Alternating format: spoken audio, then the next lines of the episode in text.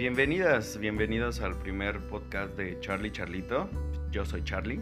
Espero que conforme se vayan dando las situaciones se sientan a gusto de expresarse con confianza.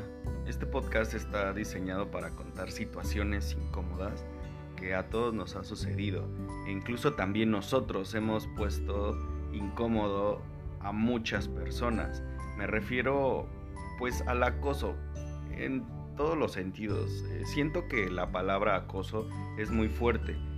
Lo voy a hacer a un lado, lo dejaremos como insinuaciones malintencionadas. En este primer podcast eh, eh, contaré una de mis experiencias. No me siento una persona físicamente de buen ver, pero soy pues muy sociable, con un buen gusto y carácter, simpático supongo yo. Obviamente me tengo que echar flores, si no, pues quién, ¿no? Ah, no a toda la gente le caigo bien, pero a la mayoría creo que sí.